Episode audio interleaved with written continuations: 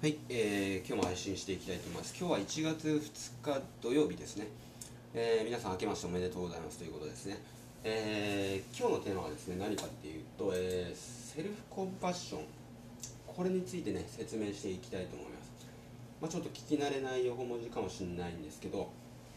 えー、セルフコンパッションを高めることで、えー、自分の状態がすごく良くなるんですよ。うん。様々ないい効果があると。でこれを高めることによってねもう無敵状態を作り出せるということですね。まあ仕事でも何でもね、えー、例えば、えー、仕事が嫌いだとか、えー、まあ、やる気が出ないと。毎日に、え魅力を感じないと、えあとは、まあ、自殺願望とかね。そういったのがある方はですねえセルフコンパッションを身につけることによって無敵状態を作り出すことができるんじゃないかと思います。なのでですね僕も実際やってもこれでねかなりね無敵状態作り出せているので、えーまあ、ぜひおすすめしたいということで、えー、今ね、えー、配信してます。ということでね、えーまあ、数ヶ月で身につきますそれは、うん、2ヶ月で身につく、うん、で、まあ、セルフコンパッションとはまず何かっていうことですけど、まあ、簡単に言うとあるがままの自分を肯定的に受け入れている状態のことをセルフコンパッションと言います。でまあ普段ね、えー、人の頭には雑念がいろいろ浮かんできます、えー、ネガティブな感情とかねいろいろポジティブなものもあるんですけどまあいろいろ頭に浮かんでくるんですけどその頭に浮かんできた雑念をかき消そうとしないと全ての感情はあるがままに受け入れるというそういった状態ですね。でまあそういった、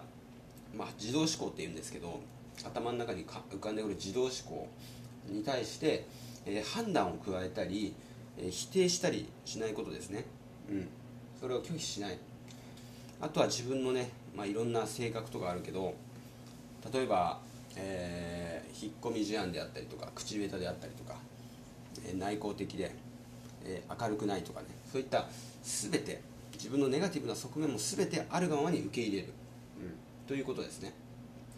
え、どうでしょうか？皆さんどうでしょうか、え、セルフコンパッションできていますか？ということですよね。えー、じゃあねそれをねまあできてなくてもいいんです。できてなくてもいいんだけどそれをね高めるとこれから高めるとねどうなっていくか人がどうなっていくかということでこれがまあ立証されたものなんでですね、えー、お伝えするとまあセルフコンパッションを高めるとこういうことが起きます、えー、まずストレスが軽くなる。でまあオキシトシンの分泌が増えるわと、うん、幸せホルモンと言われているオキシトシンですね。オキシトシンっていうのはまあ、例えばペットとか自分の子供を可愛がったりした時に分泌される、まあ、癒しホルモンみたいな幸せホルモンとか、うん、そういうふうに言われてますね。それが増える。であと気持ちが落ち着く、えー、安全とか安心感が持つことができる。あとは不安とか抑うつとか怒りが和らぐ。あとは他者に対して寛容になる。あとはやる気とかモチベーションが向上する。あとはレジリエンスが高まるレジリエンスっていうのは逆境からの回復力のことですね。これが高まるということ。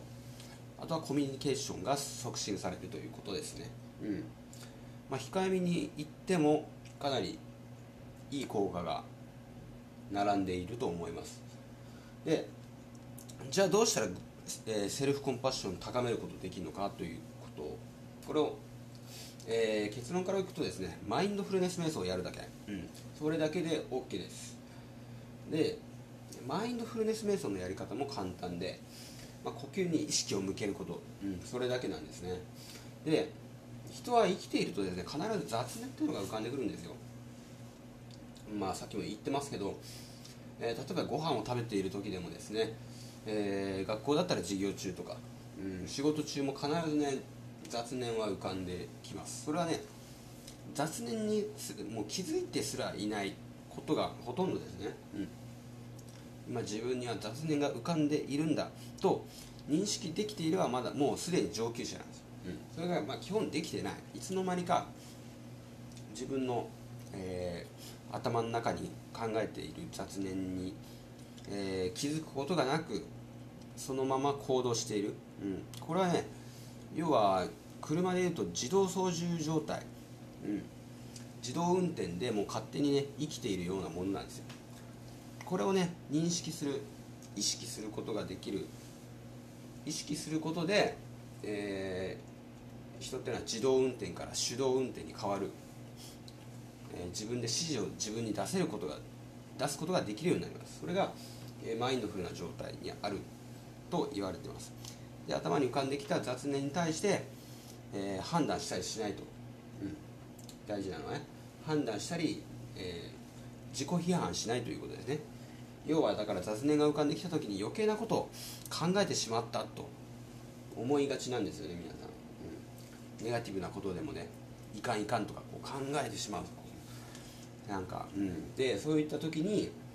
えー、自己批判せずに、